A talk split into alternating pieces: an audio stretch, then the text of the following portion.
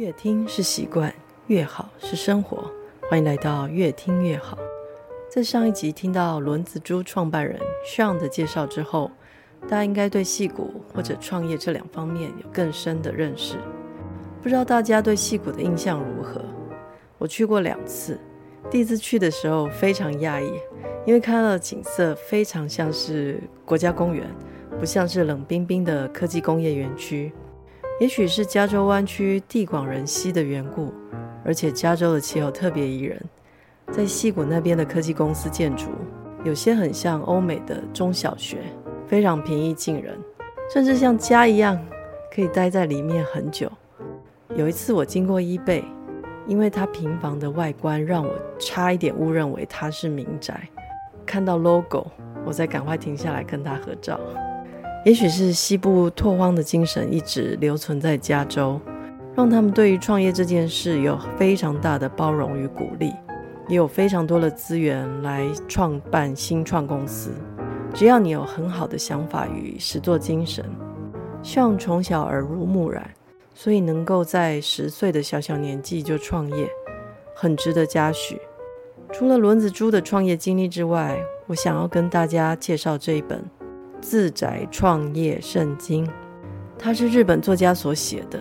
我不知道大家有没有注意过日本的自助书籍，不论是健康、理财和自我成长领域，他们的书都是以非常简单易懂的排版和标题，然后搭配简洁有力的内容，像是非常精致可口的日本料理，就是一道一道精美的摆盘的料理。虽然分量少，但是可口又美味。今天要介绍的这本《自宅创业圣经》也是非常的精致好入口。它是日本作家佐藤传所写的。这本书不是只谈梦想、鼓吹自我实现的心灵鸡汤。书中强调经营个人形象的方法、培养习惯的重要与找出最擅长的服务，并将服务转化为收入。这点轮子猪为我们做了很好的示范。接下来，我们就来好好谈谈这本《自宅创业圣经》。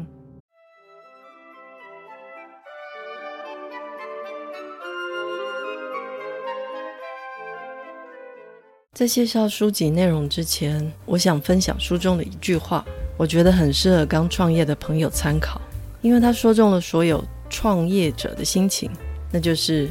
创业是为了走出枷锁，偶尔奔向自由。他强调偶尔，先从偶尔开始，不需要贸然的辞职创业，让自己陷入金流的压力之中。因为作者辅导过非常多的创业者，他很能理解创业初期所遇到的障碍，因此他鼓励读者先从偶尔开始，等事业上轨道之后，才全面奔向自由。他建议读者不做无谓开支。例如，在创业初期，先不要急着成立公司行号，或是找店面，一切能省则省。金流就是能量，必须善用能量，如此才不会有心理压力。先求有，再求好，一步一步来，走得安稳，才能达到目标。因为金流是创业者最容易遇到的关卡。在这里，我想分享一则金流的小故事，给大家参考。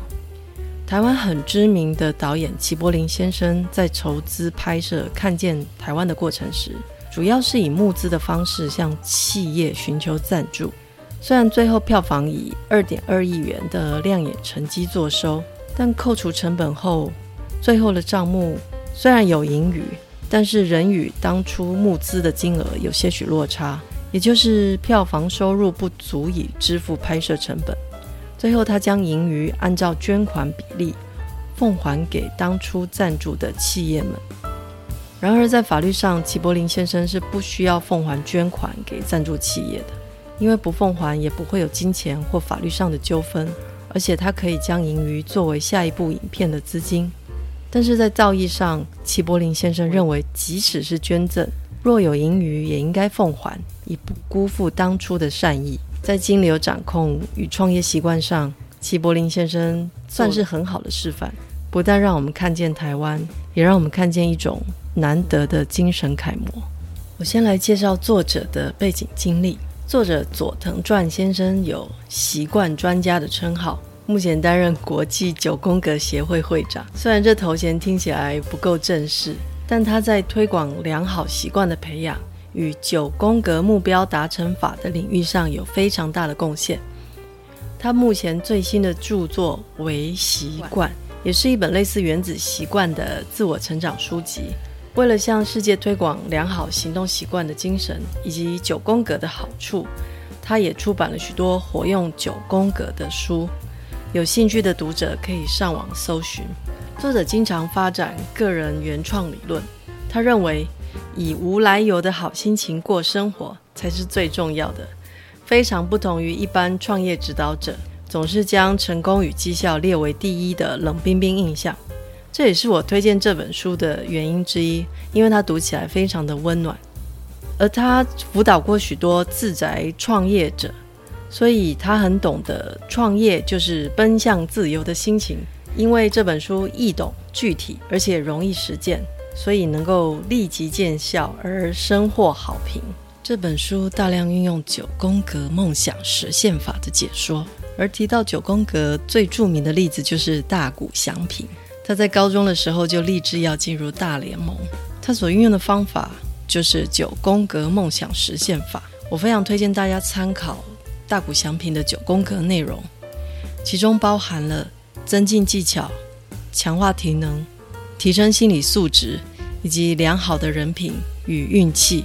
其中我觉得最特别的就是他对人品与运气的解读。运气的部分是多做善事，累积自己的好运。例如捡垃圾、对人有礼貌、善用球具等，他对累积好运的方式，居然是从捡垃圾开始，这点让我非常的佩服。这也是他为什么能够在大联盟有那么多好成绩的原因吧。而人品呢，就是对人有礼貌，这也是书中其中的一个章节。接下来我将为大家讲解这本自宅创业圣经的内容。以及我认为很值得学习的部分。本书可分为三个部分，分别是：第一，培养出良好的习惯，包括行为习惯、思考习惯与情绪习惯；第二，作者教我们如何经营自己的形象，以及将自己成为可信任的品牌形象，找出你的个人专长，也就是先找出自己能做的服务，不论范围广或不广。与专业度高不高？最重要是能将服务转为收入。接下来，我将为大家介绍这三大部分的详细内容。第一部分，培养成功好习惯。好习惯的养成是决定事情成功与否的关键。培养好习惯就是培养自己的贵人运。所谓贵人运，就是让大家乐于帮助你。而书中提到的习惯有三种，分别是情绪习惯。思考习惯与行为习惯。讲到习惯，我们只对行为习惯或是思考习惯有比较深的认识，而情绪习惯是很容易让人忽略的部分。作者将情绪习惯又分别列出三种，分别是赞美、感谢以及练习快乐的习惯。当我们接受一项善意和帮助之后，只要适时的回应与感谢。我相信对方在接受好的回馈之后，一定会更乐于帮助我们。我觉得这在个人创业上非常的重要，因为好的回应就是迎接善意的大门。作者一共列出了九种好习惯，这跟他习惯用九宫格可能也有关系吧。很推荐听众朋友去仔细研究书中其他的习惯解释。第二部分，你就是个人品牌。当我们参加久违的同学会或是亲友间的婚宴时，我们总是会希望以最完美的姿态出现，甚至会一个月前就开始努力健身，让自己看起来健康有活力。也许你会说这是偶一为之的聚会，没办法天天做到。但如果只要打理好自己，发挥所长就能有所收入呢？虽然时时刻刻都联想到钱有点俗气，但个人品牌的收入就是资源。一项有利于自己，也有利于他人的资源。在 AI 时代，人的价值不再只是技能，更重要的是精神态度与形象。举凡服装、态度、仪表、用词、站姿、走路方式，甚至连声音的抑扬顿挫，都是决定形象的重要因素。也决定别人对你的观感。作者提供了一项快速又直接能改变自我形象的方法，那就是改变服装的颜色，让最适合自己的颜色成为品牌特色。另外，最能表现个人精神与态度的就是生活方式。其实，一些知名网红就是以很有特色的生活方式成为众人关注焦点，继而吸引粉丝。也许你认为营造形象听起来有点不够真实。但是打理好自己的生活，就能成就个人事业。我觉得是一项很值得投资的方法。第三部分，找到自己的专长，并提供服务或商品。书中举了很多将专长转为服务或商品的例子，而且不需要很专业的技能，也可以转成收入。例如，擅长举办活动的人，可以主动邀请有发表会需求的作家或音乐家。但我想，最让人有感觉的例子就是线上课的蓬勃发展。这几年因为疫情，让这项需求大增，也鼓励了许多各行各业的朋友将自己的专长转为线上课，而增加不少收入。不论是烘焙、瑜伽、茶道，甚至是静心课程，只要好好包装并勇于发表，都能有不错的成绩，而且不需要有太大的知名度。只要内容好，就会有口碑。我有一位朋友，他将线上课发表在自己的赖社群，也能吸引到上百名的会员来参加。相信大家听到这里也有点心动了，因为我也是。